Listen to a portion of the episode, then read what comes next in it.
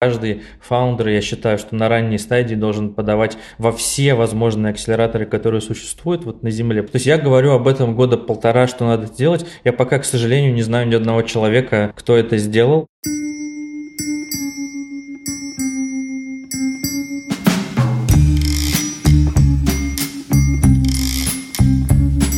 Всем привет, это Лев Пикалев и подкаст «Новый рынок». Подкаст про людей, которые уехали, и вышли на новый рынок в новой стране. Первый сезон я делаю про предпринимателей, потому что я сам предприниматель, и с 23 года я начал искать клиентов по миру и переделывать свою студию подкастерская под международный рынок. И в этом подкасте я хочу поговорить с другими предпринимателями, понять, какие есть сложности, какие есть классные практики, инструменты, как выстраивать э, работу с командой, как э, выстраивать поиск клиентов. И мне хочется честно поговорить и про проблемы, и про успехи. Этот подкаст выходит в моей студии, которая называется «Подкастерская» или «Каст-подкаст». Мы помогаем компаниям создавать свой собственный контент, учим сотрудников компании, помогаем выстроить процесс, а на себя берем всю техническую работу, запись, монтаж, создание джинглов, э, публикация на подкаст-площадках. Мы работаем и с видео-подкастами, и с аудио-подкастами. В общем, мы делаем так, чтобы вы могли сконцентрироваться на создании своего собственного честного контента и не думать о всяких технических штуковинах, которые мы с удовольствием для вас сделаем. Ссылки на мою студию в описании. Подписывайтесь на этот подкаст, ставьте лайки, пишите отзывы и вступайте в телеграм-канал, который называется «Новый рынок», где будут анонсы новых подкастов э, и будут иногда появляться какие-то истории по мотивам уже вышедших эпизодов. Спасибо большое, что слушаете этот подкаст.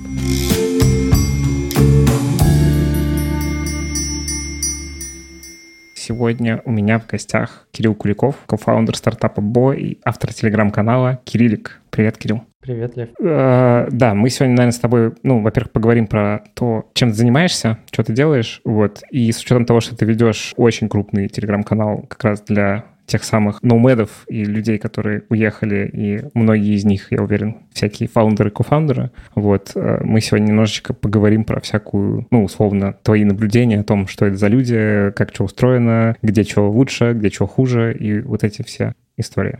Отлично. Давай, с учетом того, что я тебя так кратенько представил, что ты фаундер стартапа Beau и автор телеграм-канала, расскажи как-то, ну, вот в целом, как ты отвечаешь на вопрос, кто, кто ты, когда тебя спрашивают, типа, кто ты такой? Кофаундер стартап, B2B стартапа Beau и автор телеграм-канала, если речь про русскоязычное интро. Да, мы занимаемся несколько лет нашим стартапом, были в летнем наборе 2021 года Y Combinator, после этого закрыли раунд и после этого растем. Вот. А вторая часть деятельности как хобби, я веду телеграм-канал и просто так случилось, что мой предыдущий опыт, он долгое время не был никому нужен, но когда караван разворачивается, хромой верблюд становится первым. И мой бэкграунд, который был довольно маргинальный в свое время, он оказался очень востребован и просто так э, совпал. Расскажи про ваш стартап, что это такое, что вы делаете? Ну, вкратце, это автоматизация бизнес-процессов для малого и среднего бизнеса. Ну, это что-то вроде Google Form, который там чуть сложнее, чем Google Form.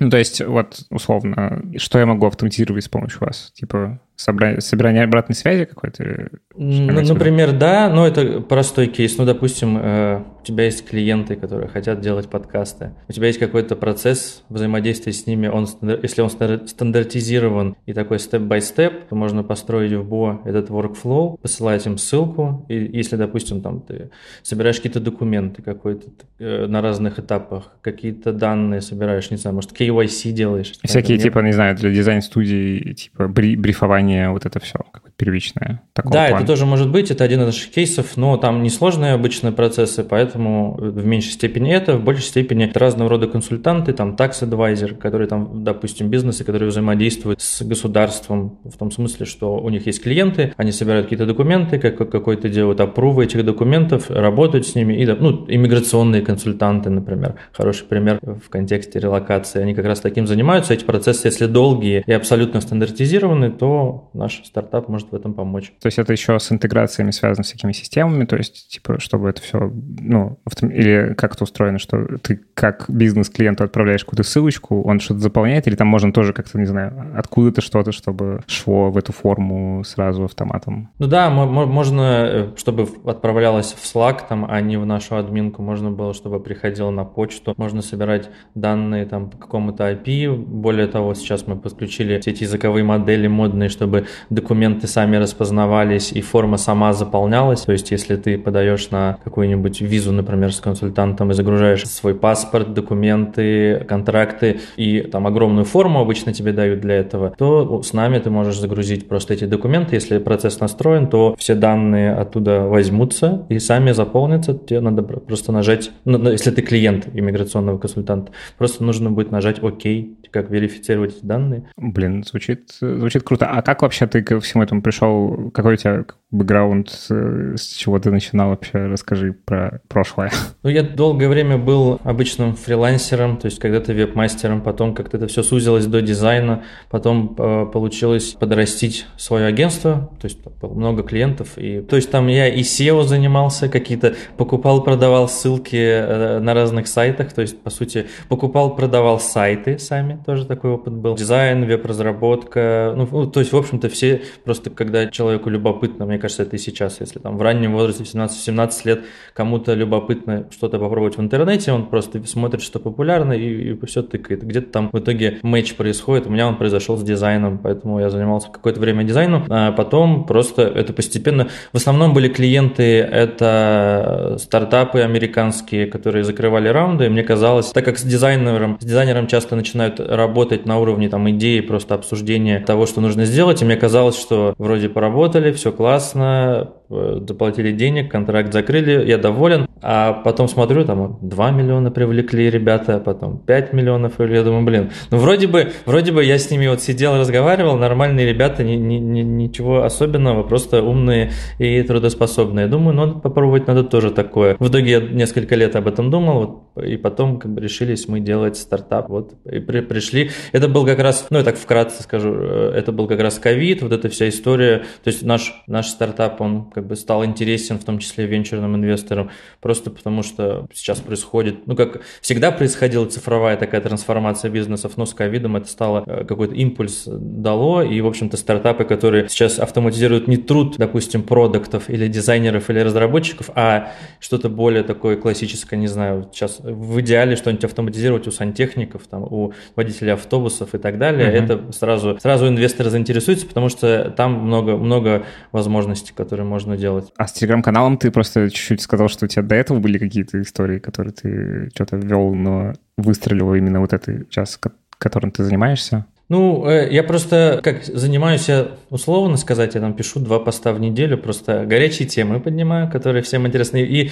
э, они очень прикладные, потому что это, по сути, мой опыт. То есть я когда-то, если достаточно старые люди, то они знают популярность сайта Хаббар, такой был популярный очень для айтишников. Я там начинал что-то писать, там в Фейсбуке что-то писал, ну как-то так получилось, что перешел в Телеграм, и когда, конечно, есть какой-то такой social proof в виде там инвестиций, в виде батча YC, то, конечно, люди лучше реагируют, легче подписываются и просто... А тем более все это еще покрылось темой того, что там номадство, например, стало популярно, удаленная работа, а я работаю удаленно с 17 лет, я в офисе не работал, поэтому все вот это, как-то все, что, все, что я делал в жизни, оно вот как бы сейчас, спустя годы, оно приобрело какой-то интерес людей, ну, то есть э, это, в принципе, как в стартапах, когда часто делают непонятно что, сидя в, там, в комнате без окон, а потом бац, мир меняется, и оказывается, это кому-то интересно. Ну, mm-hmm. вот у меня так э, как бы с образом жизни произошло, скажем так. Ты так еще сказал, это скромненько. Ну, что я там занимаюсь, типа, два поста в неделю. Но, блин, у тебя телеграм-канал на довольно узкую аудиторию, на самом деле. 31 тысяча человек, почти 32. То есть, короче, это стрельнуло. Стрельнуло, мне кажется. Да, я, мне тоже так кажется. Можешь рассказать, как ваш стартап вообще начинался? Потому что ты так тоже очень... что вот как бы что-то там я делал, а потом, значит, вдруг инвесторы обратили внимание. Можешь как-то подробнее рассказать, а что вы для того, чтобы это, эти инвесторы обратили внимание, чтобы попали в IC, что вы делали, как это было все устроено, с чего начиналось? Ну, так как у, у меня бэкграунд дизайнерский, я думал, что ну что-то такое дизайнерское надо сделать. Какие-то были несколько идей, мы их каздевили. Я пробовал, идея мне нравилась, она мне до сих пор нравится, что такая а, автоматический дизайн сайта, то есть он подстраивается по разным параметрам. Есть такие решения для enterprise, но для там среднего бизнеса не очень много. Я думаю, что такие... Ну, то есть сайт как бы он для каждого пользователя индивидуальный. Вроде такая простая идея, там она в, в разной степени реализована, там в разных аспектах. Ну, вот с такого начиналось, но там ковид был, и начали КАЗ-9, и проблемы были совсем другие. Проблемы были, что мы офис закрыли, что делать нам, как, как с клиентами, как их принимать, потому что раньше просто приходили и на бумажке заполняли форму. То есть я КАЗ-9 в том числе там какие-то теплые, теплые контакты своих прошлых клиентов, и, в общем-то, для них просто собрали там на Запире, на Google формах, на спредшитах какой-то workflow, то тоже, по сути, можно было отправлять ссылку, все соединено, и э, можно, можно было ее отправлять э, их клиентам, и они там что-то заполняли удаленно. Вот. И как-то я понял, что там какая-то есть возможность, и, в общем-то, мы подумали, что... То есть мы, это изначально мы были с Милой, этим, начали думать над этим продуктом. Мила это... это... Мила – это моя девушка и кофаундер. Сейчас... Угу. И то есть понятно, что нужен был CTO, потому что тоже стартап без CTO. Мы, мы не технические кофаундеры. В итоге вот то, что реально было сложно, это найти CTO. И там, ну не год, но там месяцев 9 в каком-то таком ленивом режиме, но все-таки что-то мне все не нравилось. И мы как бы смотрели, потом нашли лучшего CTO на свете сейчас, Кирилл, тоже, у него один только недостаток, что его зовут так же, как меня, и иногда, иногда путаются люди, нашлись, и, в общем-то, у нас классная компания, мы втроем дополняем друг друга, все очень. А вас трое или у вас какое-то еще количество есть людей, с которыми вы сотрудничаете? Есть пул контракторов, то есть сейчас такая концепция стартапов часто, что работают с контракторами, но это наш бэкграунд, у меня там фриланс головного мозга, ну, всего у нас в компании 5 человек с, с нами, маленький стартап, вот, и такой пул контракторов, к которым мы обращаемся там за какими-то задачами. Ну, что, по сути, они фрилансеры, контракторы, может, не совсем понятно будет. Вот, начали делать это, начали подавать, то есть вот я всегда топлю за одну такую активность, что каждый фаундер, я считаю, что на ранней стадии должен подавать во все возможные акселераторы, которые существуют вот на Земле, просто взять, брать по списку, есть такой сайт f6s, ну, founders.com, там просто, просто отранжированы по дедлайну все акселераторы мира можно найти, еще есть gast.com, ну, в общем общем-то. Все ссылки мы попросим Кирилла в описании Хорошо. нам прислать, э, все будет там. Да, значит, подавать везде. Да, мы начали это делать. Это, кстати, то есть я говорю об этом года полтора, что надо сделать. Я пока, к сожалению, не знаю ни одного человека, кто это сделал. Я не знаю, честно говоря, в чем причина. Люди то ли боятся отказов, то ли кажется, что это сложно. Но здесь можно себя проверить. Если заполнить абсолютно стандартную форму, это сложно для человека, то это означает, что тот стартап, который он делает в таком виде, в каком он делает, он, скорее всего, не очень хорошо понимает, какую проблему решает, какой рынок, какой какой продукт, э, какой конкретно офер, как, какой спектр офферов, который он предлагает. То есть это очень хорошо промывает понимание. Э, это очень понятная что... входящая воронка, потому что, ну, типа, там же обычно вопросы такие, ну, условно, а что вы делаете действительно? И э, там, не знаю, в IC есть домашка перед тем, как ты подаешь, типа, чтобы вообще, ну, не знаю, стратегически рассказать, а вообще куда ты идешь. Вот. И это, мне кажется, такой, ну, вопрос частей, частенько экзистенциальный, сложноватый. Да, я согласен, но один раз сесть с кофаундерами, подумать, а что мы делаем, э, записать это в виде ответов на вопросы. Они у всех акселераторов одинаковые. Это занимает ну, максимум 15 минут уже, уже там, с 10 раза. Потому что они не просто одинаковые. Половина акселераторов мира просто тупо копируют вопросы в IC и все, и вставляют себе, себе в форму. Это буквально, я не, не преувеличиваю. Мы заполняли так, так, начали ну, процентов 20, наверное, из 100 нас приглашали на интервью, мы походили, мы поняли, что там что-то есть, потому что, в общем-то, фидбэк такой от акселераторов, это означает, что мы попадаем... Это очень большая, это очень большая конверсия, 20%. 20% да. это ну, это не в батч нас приглашали, а приглашали на ну, интервью. поговорить. Да. Я согласен, что это выше, наверное, среднего. Мне кажется, если меньше 5%, то надо всерьез подумать над рынком, на, на котором работает э, фаундер, потому что именно это самое главное. Вот, мы ходили на интервью, там в пару акселераторов нас взяли, потом мы не стали ходить ходить на интервью, потому что хотели там продукт немножко попилить. Ну и в самом начале то есть это у нас так совпало по таймингу, что мы начали там, не знаю, в январе подавать эти 100, закончили в июне, то есть полгода, э, в общем-то, это длилось, потому что не так много в мире акселераторов, вот 100 мы за полгода подавали, ну, там, может, 110. Вот, и как раз э, была ранняя заявка в IC, мы подавали, нам какие-то там э, до запроса они присылали о том, что, ну, мы, мы поняли, что это то, что интересно, то, что потенциально, ну, то есть интересно акселератору, это означает, что имеет возможности на рынке, что-то зарабатывать, расти, какой-то есть opportunity венчурного масштаба, то есть до, вплоть до единорога. И мы начали подавать, на свой YC спрашивал, типа, а вы сделали... То есть у нас не было ничего в самом начале. То есть... Да, вот я как раз хотел спросить, это чисто на идее как бы. Да, мы начали подавать, когда идею немножко сформулировали. А, был пич очень, ну, пич-дек очень плохой, как мы сейчас понимаем. Вот мы э, это подавали, одновременно мы уже там начали работать над каким-то минимальным решением, там, над MVP, и в итоге что-то сделали, но в итоге переделывали неоднократно. И, и в итоге итоге в мае нас пригласили на интервью в IC, там была такая драматическая история. Нас пригласили, мы, мы готовились там, дней 10, то есть буквально 10 дней готовились к интервью, почти full time. Ну, изучали вопрос, как это бывает, говорили с людьми, которые это делали, проходили или не проходили. Вот. И в итоге нам отказали, сказали, что пришли, на утро прислали письмо о том, что, типа, извините, вы нам не подходите, но если вы сделаете первые продажи за ближайшую, ну, за, за последнюю неделю, потому что там через неделе уже батч начинался, то мы вас пригласим на еще одно интервью. Батч это что такое? Ну, это, это вот на, старт, как бы там два раза, на, набор Y-комбинатора, набор акселератора, uh-huh. то есть когда, ну, такие сезон, скажем так, ну, как семестр, вот э, начинается, uh-huh. начинается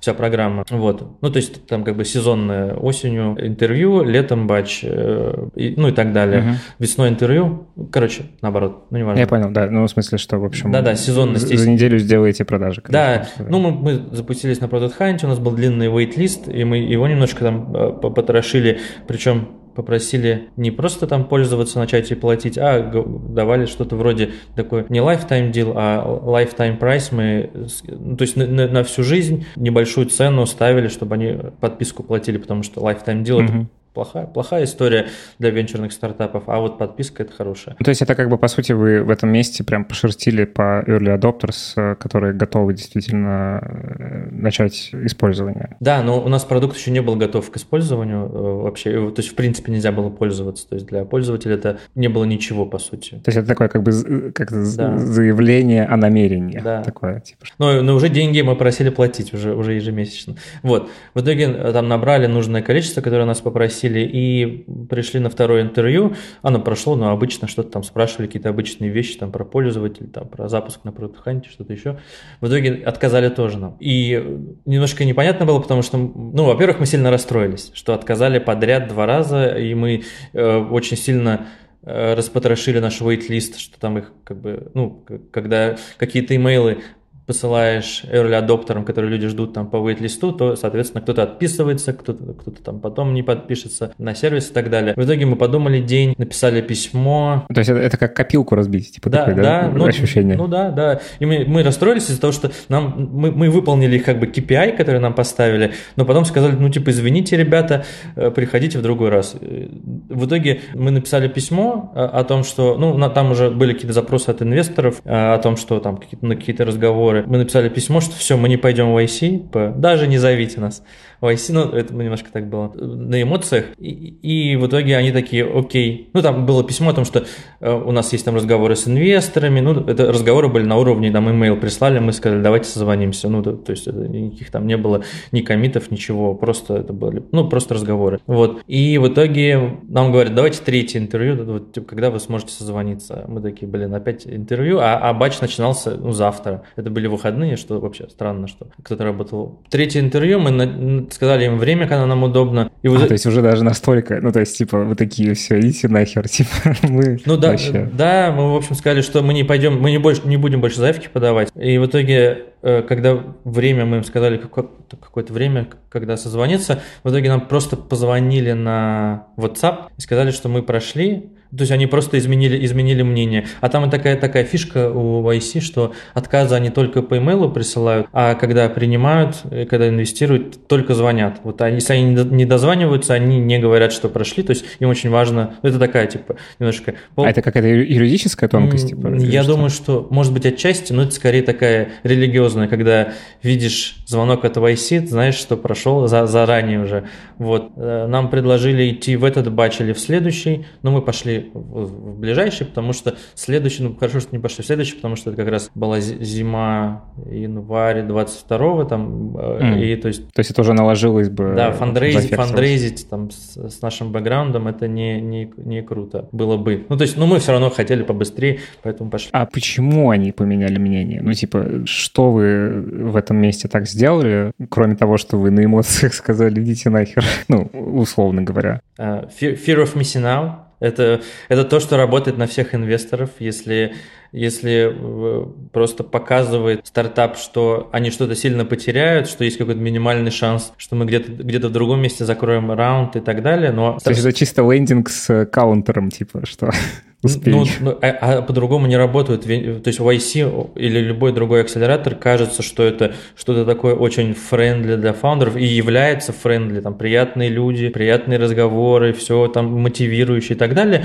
Но законы, по которым они действуют, это просто обычный венчур. Э, не, не больше, не меньше. Эти законы такие же, как там у самых там таких э, львов венчурного рынка, а YC ими является, потому что они э, на ранней стадии лучшие, с большим отрывом от любого другого фонда. И, в общем-то, они себя редко называют акселератором, только так, если публично где-нибудь на YouTube, они себя называют фондом ранних стадий, и они даже последний там, год они решили вообще не инвестировать на, на поздних стадиях, они только сид, иногда серия А. Вот поэтому. То есть это по факту, сейчас я просто для таких идиотов, как я, что их бизнес-модель, как ну, найти как можно больше вероятно, ну, с большей вероятностью взлетающих штук, которые дальше им принесут в каком-то периоде, ну, собственно, деньги. То есть это как бы в целом такая очень простая в этом месте модель, без каких-то, значит, э, там, пони, э, и радуги и всего такого. Ну, у них еще есть там unfair advantages, причем их довольно много. Первое, что Бейджик YC, э, все фаундеры мира мечтают о Бейджике YC, потому что он дается не только компании, но и самим фаундерам, там очень сильная комьюнити,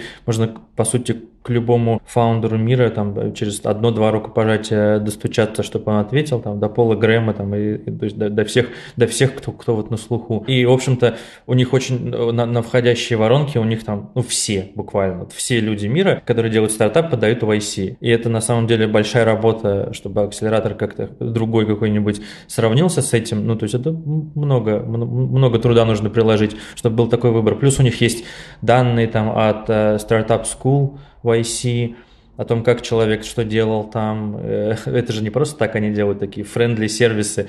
YC Co-Founder Matching, сколько раз его выбирали. Э, то есть все эти данные, я так понимаю, что у них агрегируются, они могут посмотреть такой traction фаундера, который даже еще не начал делать стартап, по сути. И это, это ни у кого таких, так, так, доступ к таким данным нет. Ну, плюс у них есть там все данные всех их компаний, э, какие чеки, там, какие тренды и так далее. Поэтому, конечно, я думаю, что отрыв будет только больше у YC. Я не думаю, что с ними кто-то может сравниться в будущем. То есть если только какой-нибудь крах венчурного рынка, атомная война или что-нибудь такое, только тогда, наверное, может что-то произойдет с ними, но это маловероятно. Надеюсь. Ну, то есть это такая в этом месте история про то, что это некоторые, ну, короче, что в целом вкладываются часто еще и не только как бы в проекты конкретные, а, ну, типа, вероятностно оценить э, конкретного фаундера с его количеством, не знаю, экзитов, э, каких-то еще параметров, по которым он на рынке существовал какое-то время, оценить, типа, вероятность того, что его следующий следующие какие-то проекты взлетят. Это Такое, как точно бы... так. Я даже больше скажу, что компании вообще, в принципе, все равно, э, какой стартап, что он там делает, какой traction даже.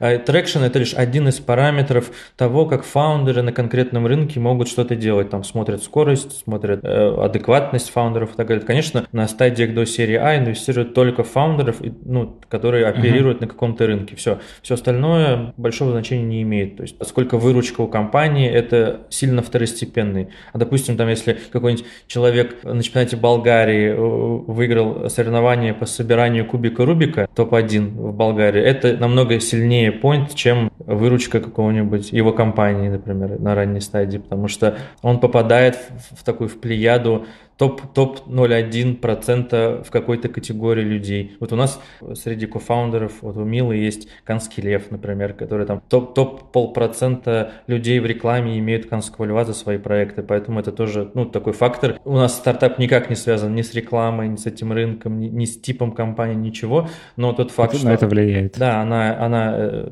добилась таких успехов на мировом рынке рекламы, это повлияло на наше прохождение в том числе. Блин, это так интересно, в смысле, что в итоге, если вот на это смотреть, ну, как бы препарированно, то все превращается в некоторый такой рынок инфлюенсеров. Ну, в смысле, что вот ты персона, которая имеет какой-то вес, типа, разным образом, который может быть показан, доказан. Но просто такая дихотомия интересная, что, с одной стороны, как бы фаундеры, обычно же они очень верят в сам продукт и проект, и типа эта история какая-то, ну, часто в этом месте такая очень личная, местами даже болезненная, потому что, ну, вот тоже вы там проделали кучу работы, подали эти заявки, вам отказали, вы такие, блин, что за херня? Вот. А с точки зрения типа фондов и всего такого, и инвесторов, это какая-то история, просто, ну, ты на метрики смотришь, не знаю, там, в своей какой-нибудь аналитике и делаешь некоторый предикшн, а там уже и без разницы, что там за эмоциональная сторона у этих фаундеров, типа, как будто значения особо-то и не имеет. Ну, конечно, вот если мы говорим про какие-то предсказания, predictions и прогнозы о о судьбах мира, то, конечно, это венчурные инвесторы, это лучшие люди, которые это могут делать. У них, когда я так говорю, часто мне присылают там какую-нибудь ссылку на эту какую-нибудь э, какие-нибудь стартапы, которые там полностью провалились, где инвесторы инвестировали не глядя и так далее. Но по факту лучше всего угад... лучшие угадыватели будущего на горизонте там 10 лет это венчурные инвесторы с большим отрывом от всех остальных. То есть... Да не, ну понятно в смысле, что когда такой уровень дискуссии, ну типа как будто бы в этом месте люди не очень понимают, что такое портфельные инвестиции, когда ты как бы, ну, распределяешь каким-то образом свои активы так, чтобы, ну, что-то,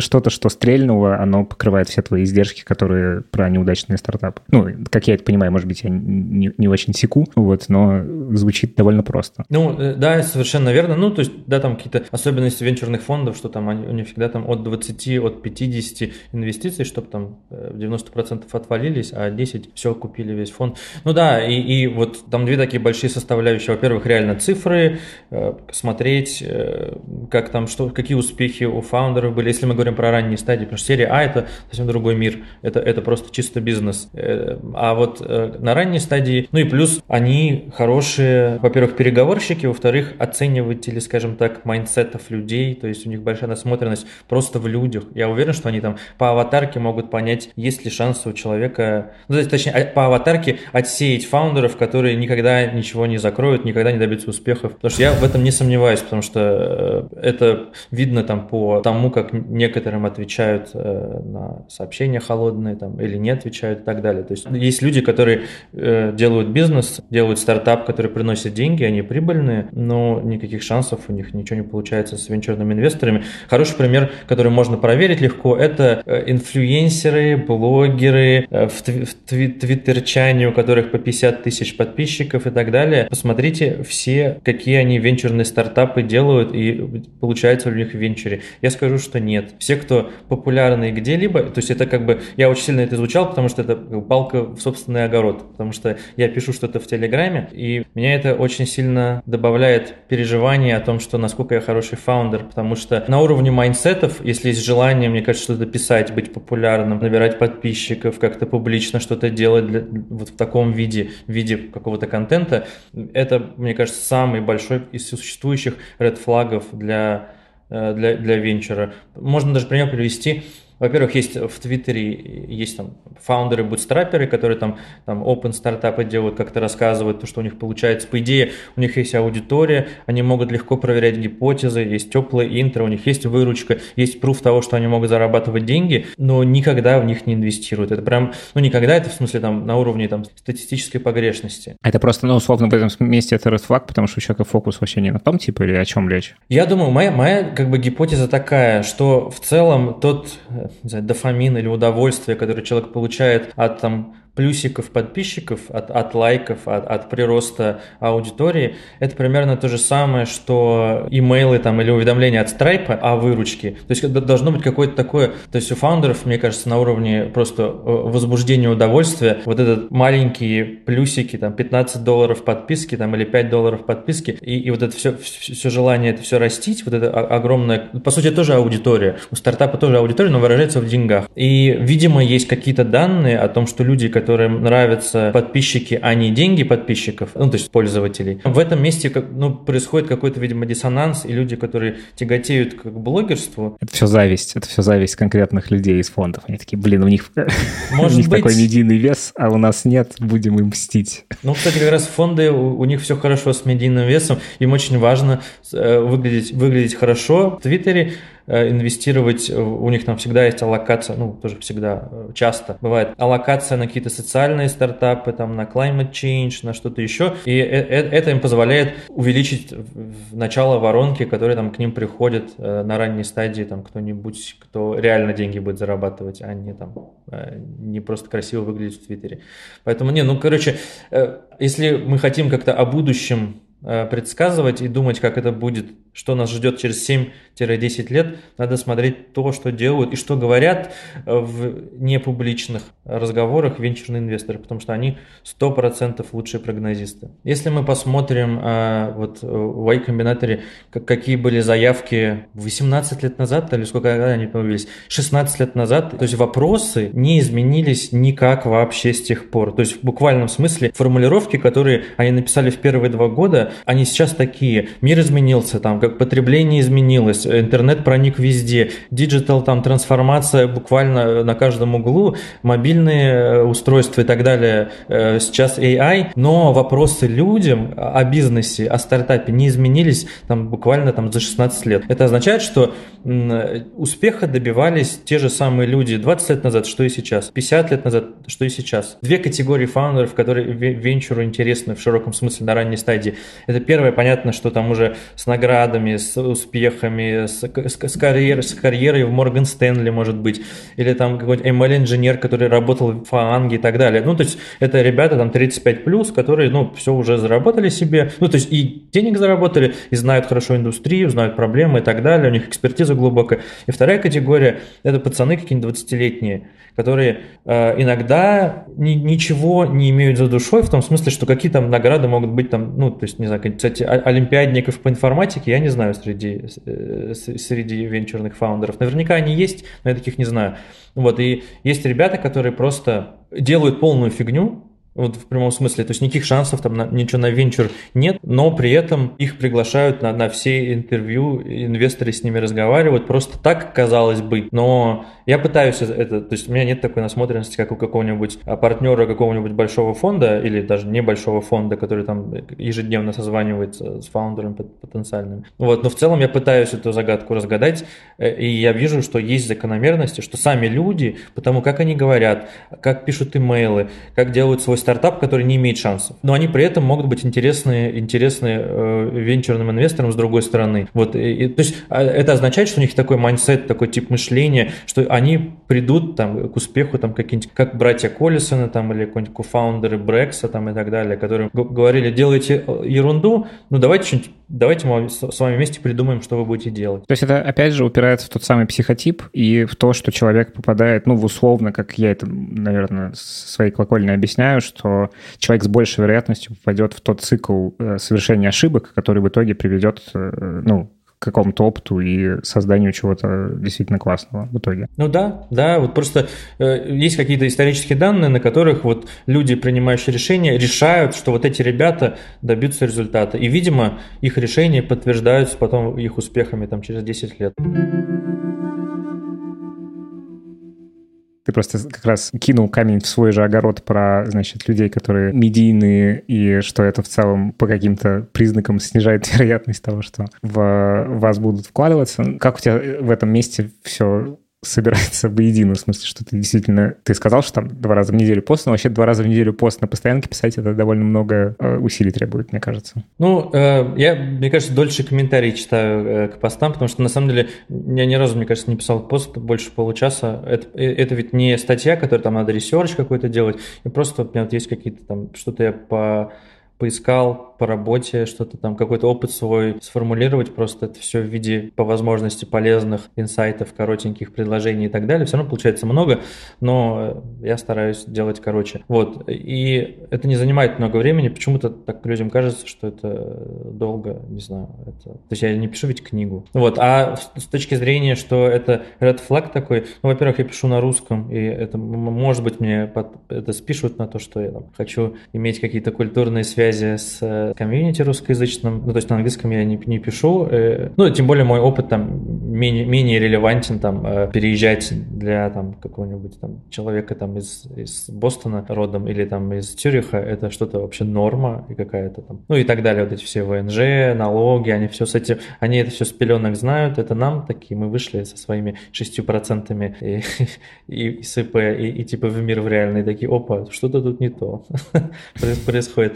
Вот. Поэтому, да, то есть просто мой опыт более релевантный, и таким образом какая-то рефлексия и, может быть, сублимация, собственно, там каких-то социальных потребностей. Давай к этому исследованию придем, того, что ты делаешь в телеграм-канале, потому что ты ну, довольно много как раз пишешь про то самое номадство. Это очень попало в струю того, что после 24 февраля все, значит, начали э, экстренно уезжать из России. А ты тогда же примерно начал этот канал вести или это как бы раньше? Ну, примерно, да, у меня было там меньше, по-моему, тысячи подписчиков к этому моменту. Ну, то есть что-то я писал, э, просто uh-huh. из Фейсбука люди пришли, что-то мало, короче, было.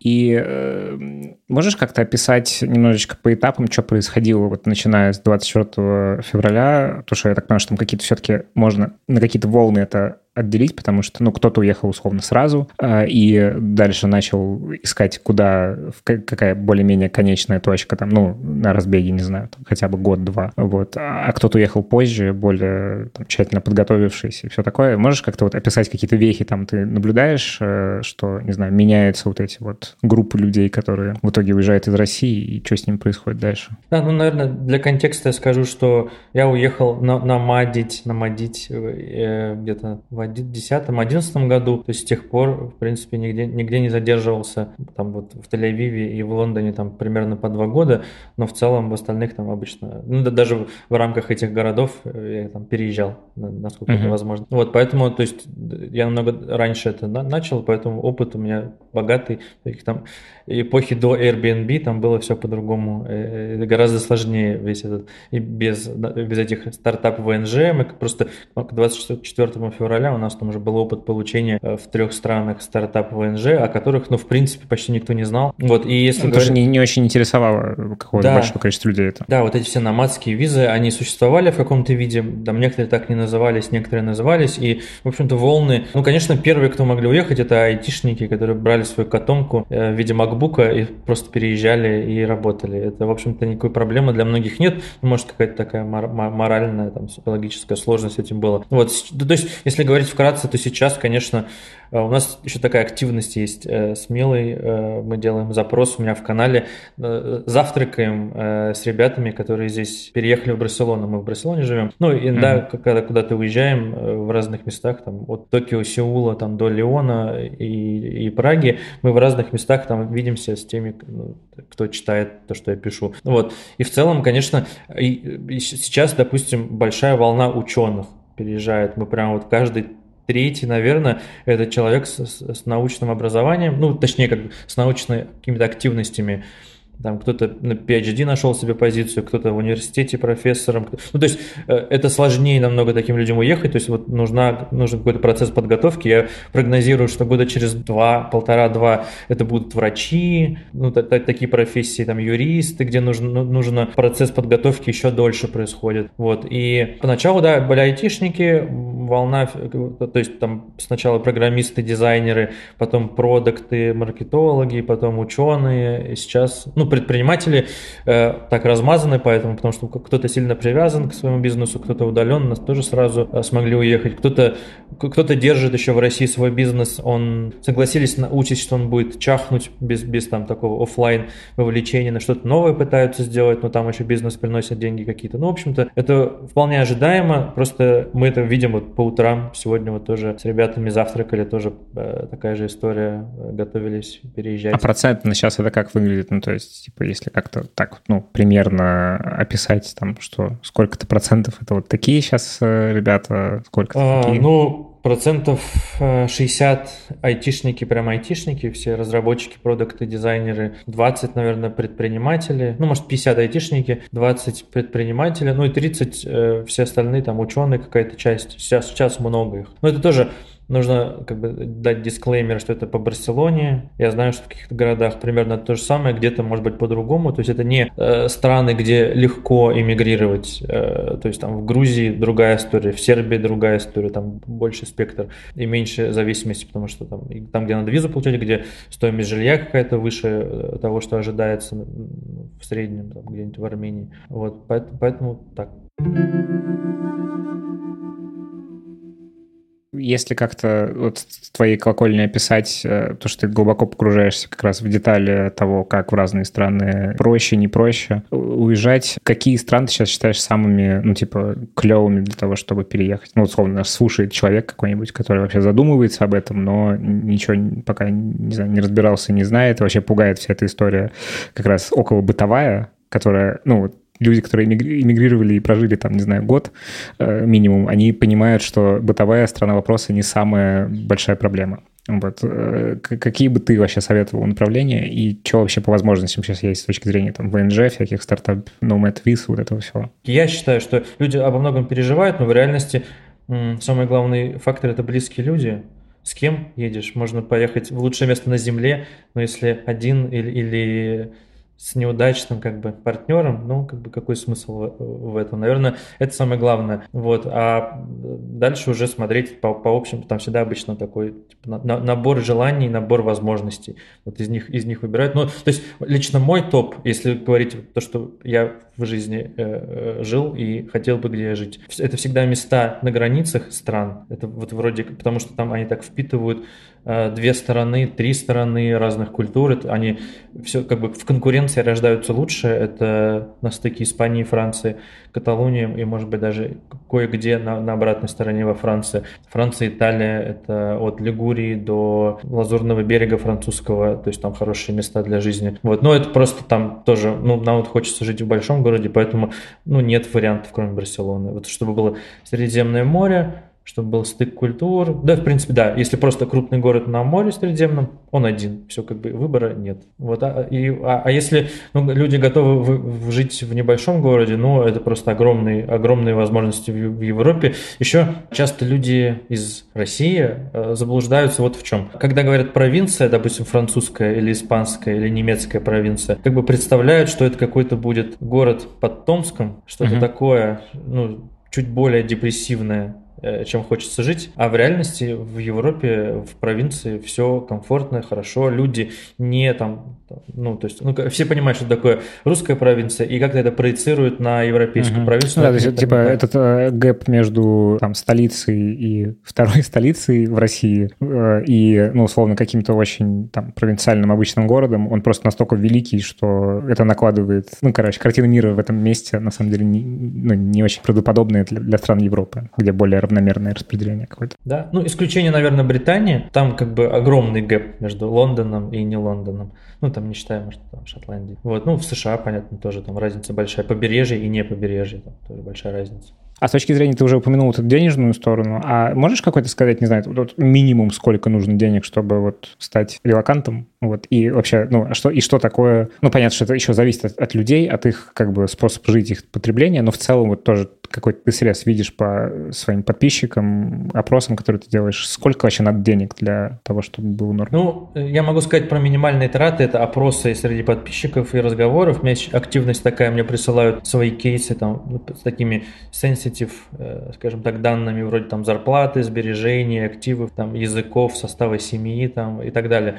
Вот, и в общем-то, Если говорить так, траты, вне зависимости от места в Европе, там, траты на жилье это от там, 800 Э, долларов в месяц до полутора тысяч, это туда попадает, ну ладно, не до полутора, до 1200, туда попадает 80% тех, кто уехал. То есть нужно понимать, что вот 1000 долларов нужно иметь на жилье. То есть понятно, mm-hmm. что в Сан-Диего там человек не сможет жить на 1000 долларов, арендовать. На, на, на питание несколько сотен евро на двоих и, и все, на, на остальное там, ну, кафе, там каждый, каждый может зайти на Google картах э, в, в нужный город, посмотреть кафе, посмотреть меню, сколько стоит и примерно mm-hmm. прикинуть. Но к тому, что, что да, наверное, если вдвоем, то те, кто зарабатывают на двоих меньше двух тысяч долларов в месяц. Это проблема уже. Да, наверное, да. Ну, то есть можно поехать в какую-то провинцию Турции, например, там, там тоже бывает хорошо. И в провинцию Испании можно поехать, там тоже, если не на море, то вполне комфортно жить. Но опять же, нужно понимать, что тысяча долларов на человека это сильно меньше, чем минимальная зарплата в такой недорогой стране, как Испания, например. То есть это сильно меньше, чем в Германии. Минимальная зарплата, которую вообще законно кому-то платить. Поэтому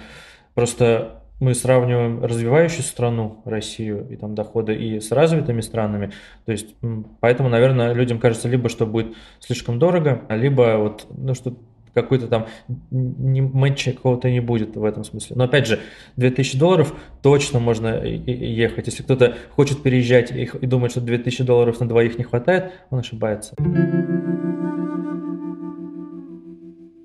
Давай вернемся немножечко, это будет, наверное, такая заключительная э, часть про твой опыт работы с э, нероссийскими компаниями, с нероссийскими клиентами и, ну, то, что вы сейчас как раз э, вы работаете не на российский рынок, а на, там, я так понимаю, что это США в большей степени. В основном, да, США, Европа, вот. Азия. Да, можешь как-то вот этой частью тоже поделиться, что ты вот там, начиная с 10-11 года, когда ты, собственно, стал ноумедить и вообще уехал из России, какие-то, может быть, культурные отличия э, в бизнес-среде, какие-то вещи, которые ты подметил, в общем, в формате, в общем, рекомендации о том, что ожидать от разных ребят из разных стран с точки зрения бизнеса? Ну, сначала, наверное, такая демотивирующая часть, что, наверное, каждый, кто не работал никогда на глобальном рынке, на, с другими рынками, там, особенно США, особенно с конкурентными, скажем, рынки европейские и американские, желательно понизить свой грейд э, как специалиста на одну-две ступеньки, потому что это просто правда. Потому что,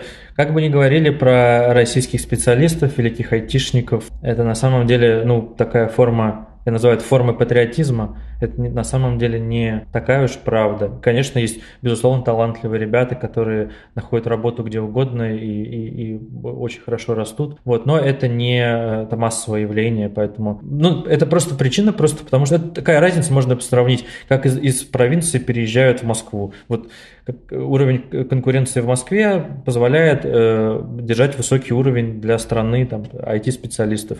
То же самое где-нибудь в Саратове, там, или ладно, про Уфу скажу, про свою родную. Там все гораздо скромнее. Также отличается Россия от других э, рынков, и тут банковские приложения прекрасные российские, это не показатель того, что российские ай- айтишники крутые. Я просто сам это проходил, то же самое, приехал в Лондон, у меня все хорошо, я, я веб-мастер крутой, сейчас дизайн, это все. Нет, я не был никому нужен, и как бы пришлось это все принимать, и, и, и долго достаточно. Поэтому я сам это все проходил и знаю, что очень разные реалии. Ну и плюс еще если добавить там культурный код, вся эта хмурость э, постсоветская, православная, или как ее назвать можно Хтонь. Да? Хтонь, да, хорошая. А ты до сих слово. пор чувствуешь себе хмурость? Или Конечно. ты как-то пере... Я, я-то совсем в этом плохо. То есть у меня, у меня совсем это все не получается, не, не, не получилось. То есть в какой-то степени, на какую-то там долю процентов какой-то я улучшился, но на самом деле нет, потому что я уже... Я, я думаю, что не нужно рассчитывать, что человек станет как американец позитивным или как испанец жизнерадостным. Это просто, ну, вот культурный код, он есть, его можно купировать и найти какие-то возможности, исходя из этого. Но это э, не... То есть сильно падает человек в конкуренции, это безусловно. Окей, okay, а с точки зрения бизнеса, ты сказал первое про значит, понижение грейда, ну, типа, э, с, своего уровня, ну, да. или да. Вот какие еще есть э, истории, на которые надо обратить внимание? Ну, что все, в итоге, в итоге оказывается, то, что все люди во всем мире все примерно одно и то же хотят, просто если с американцами, там, с европейцами говорить сильно вежливо, э, так, по, по, по, если по российским, по русским меркам, Это скорее так слащаво, вежливо, тогда это будет нормой. Вот, вот если мы так mm-hmm. хотим, хотим уравнять восприятие. Вот и в целом все хотят, все хотят win-win, все хотят получить какую-то пользу, все хотят, чтобы работа была сделана хорошо и в срок и недорого и так далее. То есть, в общем-то, все примерно принципы одинаковые везде в мире, там, ну, за исключением там, каких-то культурных особенностей, там, особенно азиатских. Вот. Поэтому, если принять вот этот момент, что нужно немножко перегруппироваться, взять какую-то паузу, поучиться, поработать, снизить ставку, снизить свой уровень там, и ожидания, то в итоге-то, если человек дорос до, до middle какого-нибудь разработчика в Москве, ну, он также дорастет до middle разработчика в Нью-Йорке рано или поздно. Просто если, если был как бы скорость роста, нужно также, вот как бы можно, можно даже каждый на себе может сравнить. Вот я столько-то лет, лет рос вот до этого уровня. Понижаем на два уровня угу. и с такой же скоростью отсчитываем, сколько человек будет расти там в Бостоне там, или, или, или в Барселоне. Вот. И, в общем-то, это будет, будет близко к правде, и, наверное, самое главное просто это принять. То есть я уверен, что есть ребята, которые недооцененные были в, на, на, в Москве. А, и типа там раскрылись, условно. Да, может быть. И на самом деле, на самом деле, я даже таких знаю, и я считаю, что для многих большая ошибка, что они раньше не вышли на этот глобальный рынок, потому что они такие, ну, то есть талантливые, как, конечно, сразу находятся. И вот у меня есть наблюдение ребят, которые там, это такая категория, то есть если я вот с кем виделся лично, с кем а, а, общался как-то а, заочно, есть такая категория ребят, это до наверное, 25 лет, 22-25, они легко находят работу какую-нибудь везде в мире, они спокойно выучивают или уже знают английский язык, они э, позитивные, они веселые, в отличие, в отличие от многих россиян. Понятно, что это такая, это самый топ лучших ребят, которые могут найти работу где угодно в 20, блин, 4 года. Ну, то есть я в 24 года вообще не был на такое способен. Но это вот так, такая Э, им очень сильно помогает, что они э, мало что рубят в жизни, вот там просто по жизни, вот у них мало жизненного опыта, и они э, на этой волне того, что, ну, прорвемся, типа, подам на работу, перееду, там, разберу, разберусь на месте. И вот если вот у них получится не, не там планировать и, и поучиться тому, что типа я все совсем справлюсь. Вот, у них это самое, самое яркое, у них это проявляется у молодых ребят, талантливых, и у них все получается. Это...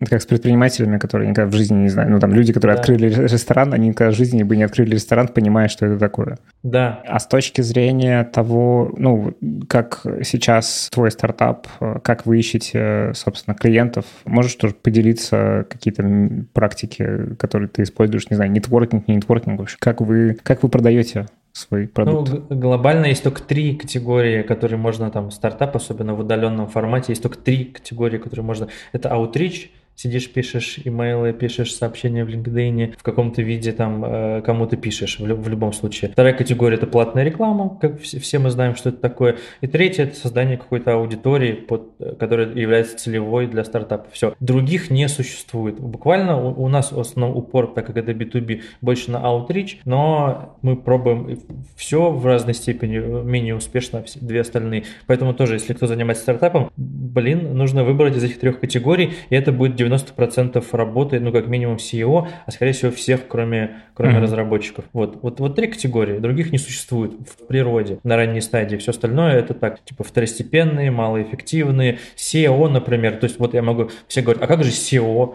Куча трафика придет. Ну, во-первых, это долгосрочная, э, долгосрочная стратегия, и пока э, будет трафик, уже сменится сто раз офер, стартап изменится на ранней стадии до неузнаваемости, и уже этот трафик будет нецелевой. Ну, как бы, извините, ребята. Если мы говорим про стартапы ранних стадий, там не работают таки, такие, такие вещи. Или там продукт led, например. Но пока продукт это запилить, нужен, нужен будет уже другой продукт, потому что что-то изменилось в стартапе. Поэтому вот три категории, и очень надо всерьез подумать, а готов ли фаундер сидеть, вот я, я просто хочу это проговорить еще раз, сидеть каждый день и писать письма, это раз. Второе, тратить кучу денег на, э, на трафик э, платный, который будет привлекать стартапу. Это означает, что стартап перестает быть венчурным, потому что там перестает быть маржинальность венчурная. Uh-huh. И это просто будет bootstrap компания. Это два. Ну и третье – это сидеть и собирать аудиторию, писать в LinkedIn посты какие-нибудь, если B2B. Ну да, и это, по сути, примерно такое же количество усилий и времени, как и про там SEO ты сказал. Ну, это тоже да, очень долгая история. Да, совершенно верно. Вот поэтому, ну, это, это реалии, другого не существует. Вот как бы, ну, ну, то есть это важно понимать каждому начинающему фаундеру, что можно, конечно, красиво в фигме рисовать, а потом кодить то, что нарисовано в фигме, но в итоге это оказывается, что с классным нарисованным и закоденным нужно потом идти по, по одному из трех путей. А про, давай тогда вот про ваш путь, который у вас лучше всего получается, тот самый Outreach. Э, можешь какие-то тоже тут поделиться? Э, ну, понятно, что ты,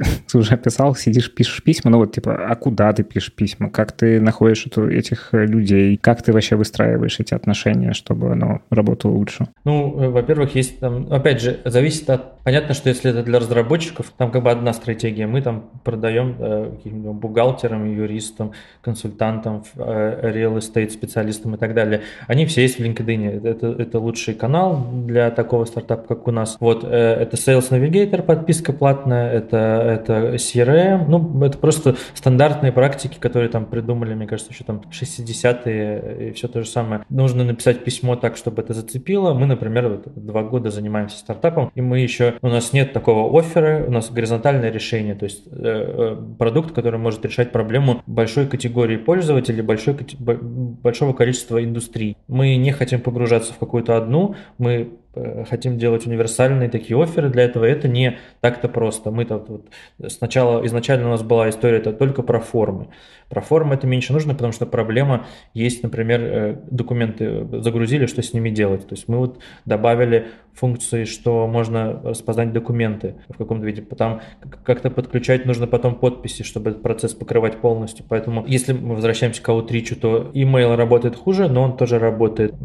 Отправлять минимум 50 100 имейлов в день, например. А это, ну, как выстроить эту работу, ну, вот с нуля условно? Вот ты какой-то пишешь э, стандартное письмо или это какая-то история? Ну, невозможно же писать 50-100 уникальных писем в день, это какая-то ну, массовая... 50-100 э, это очень маленький... То есть мы говорим про начинающий стартап, это означает, что еще там как бы такого масштаба большого нет, э, ни в Outreach, нигде. Каждое письмо, оно персонализовано, занимает несколько минут, умножаем несколько минут на 100, например. Вот сколько времени тратится на каждое письмо. То есть, ну, это, по сути, от, от 4 там, до 6 часов просто написание писем. А э, письмом ты в этом месте называешь, ну, условно, сообщение в LinkedIn кому-то, э, это письмо? В том числе, да. Еще нужно не забывать, что нужно еще найти эти, эти контакты. Это тоже uh-huh. там работа. Есть там сервис типа Apollo, где там вроде можно любого человека найти, но там какие-то левые, левые имейлы, которые там баунситься будут. И, короче, это работа вот основная, которую мы делаем. И, то есть у нас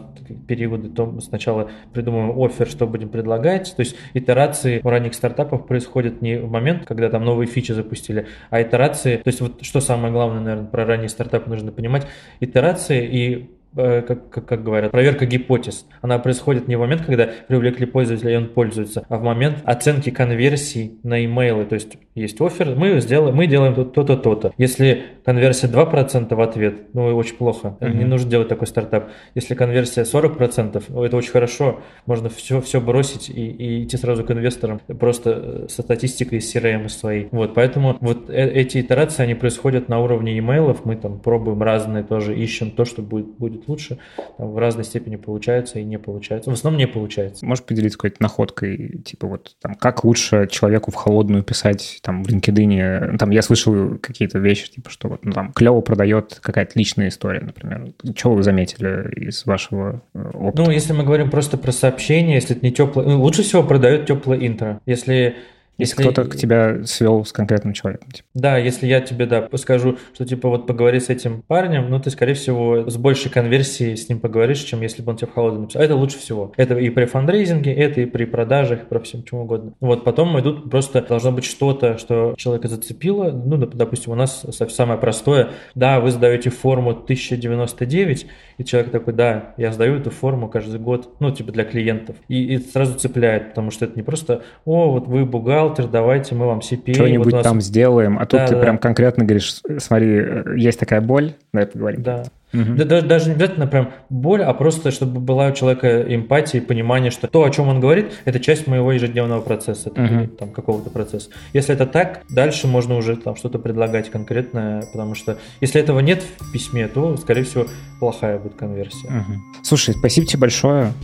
Очень мы как-то круто много всего обсудили. Я... Мне очень понравилось то, что какой-то очень у тебя взгляд на все это не... Короче, он, с одной стороны, какой-то не романтический, такой более, типа вот, смотрите, как мир устроен. Это вообще какое-то важное, мне кажется, сейчас понимание, потому что можно, ну, с учетом того, что в целом процесс уезжания из страны — это такой эмоционально заряженный процесс, там, создание стартапа тоже процесс эмоционально заряженный. Вот, прикольно, что ты как-то в этом месте немножечко, ну, ожидание с реальностью в этом разговоре как-то Понятно, но при этом не убив какую-то романтическую в этом сторону. Вот, спасибо тебе за это большое. Спасибо, мне понравилось. Вот, это был подкаст «Новый рынок». Кирилл Куликов, кофаундер стартапа Бо и автор телеграм-канала Кириллик. В общем, подписывайтесь, все ссылки в описании, ссылки на всякие ресурсы и сайты, которые Кирилл упоминал, тоже в описании. Заходите, кликайте, подписывайтесь на этот подкаст, подписывайтесь на телеграм-канал тоже, ставьте оценки, пишите отзывы. В следующем выпуске с вами увидимся.